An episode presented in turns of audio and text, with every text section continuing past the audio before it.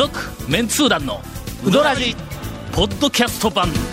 78.6 FM Kagawa. 何でもええか？ああのーうんちょっとこの間うちちょっとニュースやらなんやかなを聞きよって、ふと思ったんやけど、はい。ちょっと前一昔前にうどん屋で、まあうどん屋に限らずやけども、割り箸が悪者になっとった時期があったやろ。ああ、ひと一昔ちょい前ぐらいですかね。うん。ほんで、はい。まあぬ塗り箸いやき木の塗り箸はさすがに出てこんかったから、あのあと、まあ、マイ箸を持ってきてくださいうん。みたいなうん。運動があったりそれからプラスチックっぽはいはいはいい。箸があちこちで出てき始めたやん、はい。今、ん。プラスチック排斥運動が起こりよるやんか。ああ、まあ、そう、石油製品等もね、まあ。次何？うどん屋で鉄の箸が出てくるん？鍛えられていいかもどこ行くん？これ。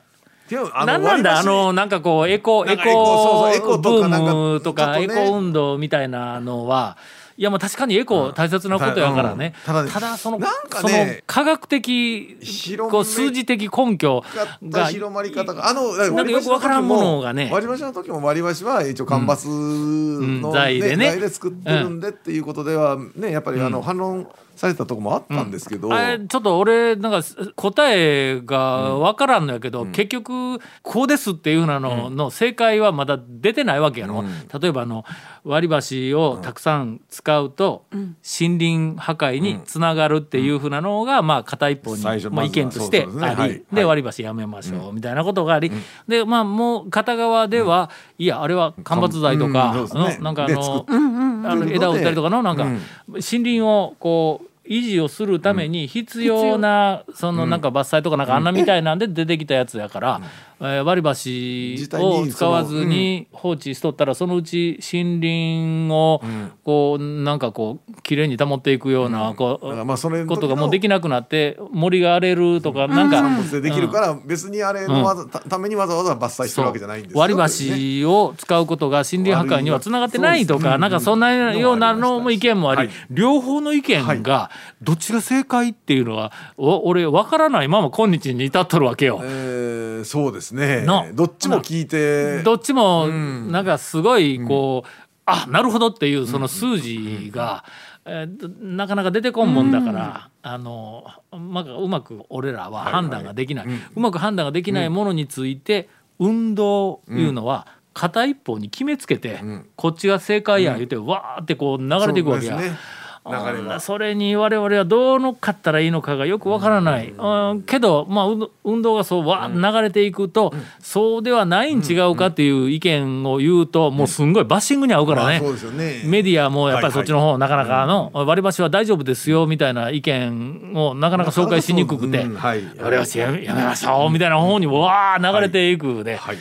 まあわいいことなのか悪いことなのかよくわからないまま、プラスチック排斥運動が今、ね。起こるわけだ。まあプラスチックもねっていうのはね。プラスチックもあのまあ両方の意見が今あるんぞ、はい。これの。正解があるのかどうかがよくわからない、これの。何もかもその、えっとプラスチックえっとねあのレジ袋から始まってあーはいはいなんはいかああいうふうなのも破壊とか汚染のね、の原因になるあれやめたらどうどうなるのかいうのがちょっとよくわからない。これも俺も見たわけではないけども、ゴミの分別をすると、はい。生ゴミの中に今まで紙やらプラスチックやらビニール袋やなんかも一緒にこう入っとったやつがほんで燃やしたらはい。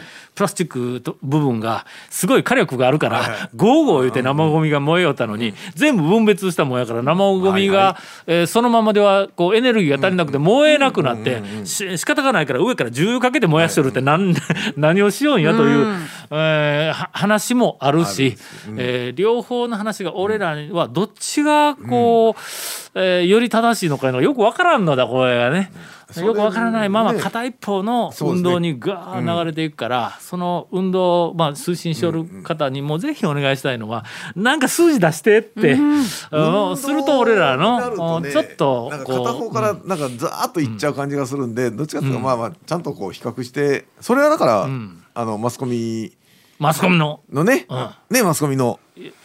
責任。も うどこにどこにマスコミが まあここ我々のうどらじ関係者にはマスコミ関係者あら。えいませんからねえ誰もね。おや？なん。かミニコミとかゲリラ誌の関係者はいますけどね、えーそれからあのちょっとゲリラっぽい放送局の担当はおるけどマスコミ？の関係者は我々やな、ねジャーナリストみたいなね。いませんから。ね、ねあそう。えーはい。とりあえず、えーまあちょっと重たく入ってみました、続メンツー団のウドラジーポッドキャスト版。ぽよよん。続メンツー団のウドラジ放送は毎週土曜日夕方6時からですが未放送分を含む長いトークが聞けるポッドキャスト版は毎週木曜日 OD で聞くことができます。もちろん全国から無料で何度でも聞けますよ audeeod で検索。というちょっとお重たく本編に入ったので、はい。えー軽い、えー話題を、えー姉さんからかな。そうですね。の。軽い話題といえば。谷本さんファンの方のお便りが2週連続読まれたにもかかわらず、に答えんと。そうですよ。琴電のね、あのーアナウンスがね アナウンスがほ多分瀬戸芸が始まったからだと思うんですけそう4ど月からまたね。あの都会の地下鉄とかにあるほう。あのほらこう日本語言うた後に英語のアナウンスがはいはい。綺麗に入るようになったんですよ。ではあ。私指導線なんですけど、なんかもう本当4月1日のあたりはなってなかったんです、普通にあのその時乗ってる車掌さんが次は片本とかって言ってたんですけど、はいはいはいこもう本当瀬戸芸始まってからだと思うんですけど、急にあのわ若い女の人の声で、次は春日川駅春日川駅とかって言った後に なんかあのネクストステーションイズ春日川。春日川って琴電が。やりだしたんですよ。でもそれ全部地元で入ってくるからうわこれ全部どっかのあのこういうアナウンスの人に喋ってもらったんやって思っうんてその全部さ香川の地名やからへーって思ってで会社にまあうち町あの高松の街中にあるので電車通勤が何人かおるんですよ。んでまあみんなで琴平線の子に聞いたら「あつつ気づきました」とかって言っててでね長尾線の子に聞いたらうん「えそんなんなってませんよ」って言うんですよ。長尾線えね今日やで言って「いうんやいや河原町から長尾4に月の頭ちゃうで」言って「うん最近やで」って言ったら「いやおじさんは喋ってましたけど」って言ってうんうんほんでうんまああの琴電さんに確かめてないですよ。うんうんうん。だからまず私シド線なんですけど屋島なんで。そしたらだから屋島は観光地やからあいち早く帰っとるんちゃうかと思うなるほど。外国人のそう。ああ乗乗るわな。そう琴平線もコンピラさん行くしまあまあ琴電のメインメイン沿線ですかあらあ書いてあるけどでも長尾線だけ置いていかれて。長尾には外国長は。尾寺があるやないか。ね いや外国のわざわざさらに歩いていったらお前やそばまで行けるんだぞ。いや長あ尾線歩いていや歩いてて行く遠がい。いすぎる。お遍路さん歩いていくかな。あもうお遍路さんね。あねだからまああの長長尾線も待ってますっていう。そうそういうことそういうことね。あゆるい。そうか琴電がそんな外国人向けの案内までするようになったか4うん月のそれ私も毎日乗ってるわけじゃないんですけど、乗ったらまだ違和感がなんか、駅が来るたびそわそわしてしまった、おー。まあ今までのその今までというか、あの通常琴電に乗っている方にしてみたら、まあ違和感があるかもまあわからんそうでしょうね琴電でも俺も乗ってないな久しく何 J 年も。JR かさ予算線はあの英語とかいやいやいやな新幹線とかはやっとんか？ああの必ずやるか JR は。新幹線はずっとあの英語とか、あの思い出したわ。掲示板でもね中国とか、のーはい。九州に、湯布院とか、はいはいはいはい。別府に温泉にいた時に、うん。い。やまあいやえじゃあじゃああの仕事で仕事で、はい、九州に、いやいいですよ。あのいや別に言い直さんでもいいですよ。はい。あの何回か行くたびに、岡山からはい。山陽新幹線に乗って、はいはい。博多まで行くわけよ、はいはい。ほんでそこから、うん湯布院の森号やったっけ、長野の湯布院に行く観光、列車みたいな特急列車みたいなやつがあるんだはいはいはいはい。あれに乗ってこう湯布院に行くで、ほんならの中国地方はいを新幹線が走っとる間は駅の案内が日本語で最初にはい。駅が流れて次はなんか新なんたらとか言って、え広島から流れた後、英語がねシュッと流れて終わるんや、はい。ところが、九州に入った途端に、日本語のえっと、駅の案内があって、英語の案内があって、中国語と韓国語が来るね、えー、すごい。ほんで俺今日なんか聞き間違いかたまたまかと思ったんやけど、2回行ったら2回とも九州に行くと新幹線の中でん。中国語と韓国語の案内が必ず入る、近いんやの。福岡はやっぱり。そうですよ。定期船も来てますから韓国からのそうなんもうのだからあの人は多いですよやっぱり。あだってあのリビング福岡の人も、ん。東京行くより、ん。あのもっとコロナ前ですよ、うん。なんか韓国旅行行く方がすぐやみたいな、すぐやのまあそろそろやわね。四国に渡るみたいなもんか、まあ、そんなに近くはないか。いやえ？えー本州の人が ななぜね距離は近いんですよ本当に。近いやろ、あ向こう沖に見えへんの、あ違うんか？見えるほどではないのか、見えるんは国後か？いやあまあ見えるね。見えるね。北海道にいた時にあ近いね、あの北方領土の。本当ですか？そんな近いんですすぐそかこに見えるんぞ。あのなんかあの大串半島から小豆島にいるぐらいの。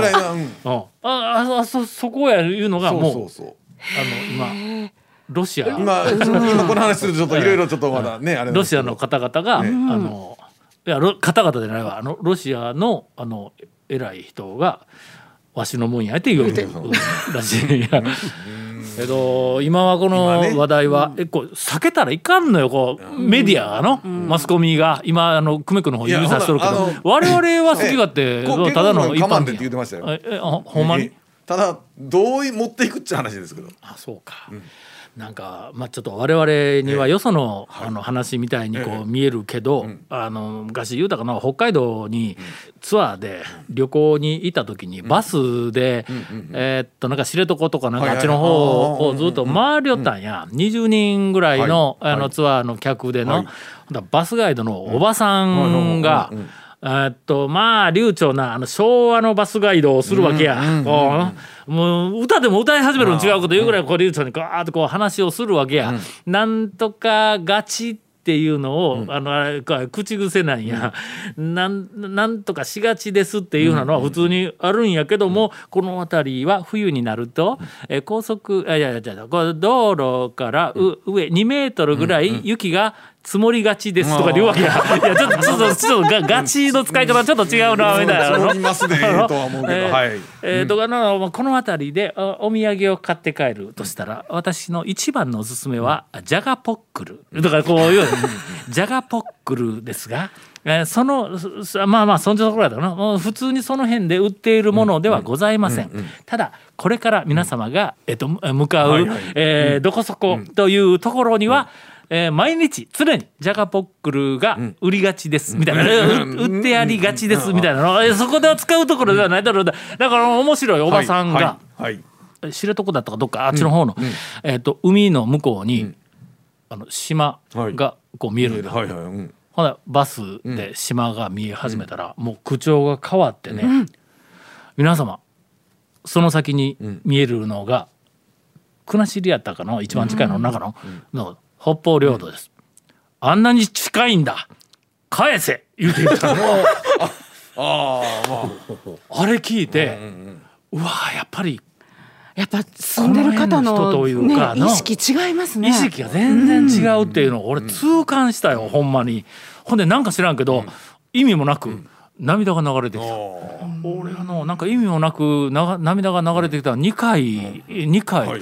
あのあのおばさん、あのおばさんのあのあんなに近いんだ。返せっていうのを聞いた時と、あとは何の準備もなく靖国神社に行った時に、なんか知らんけど、鳥居をくぐったら号泣やねん何も辛いことないのブワーって涙が流れてきたのをちょっとあの覚えているんですが何からこんな話になっねたのか。な何の話でしょうかね。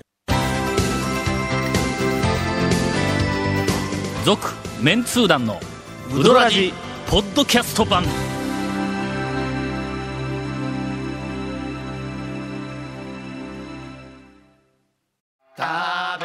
メンツー団のウドラジ過去800回の放送からタオ団長が厳選した面白ネタをテキスト版としてパーク KSB アプリで無料公開。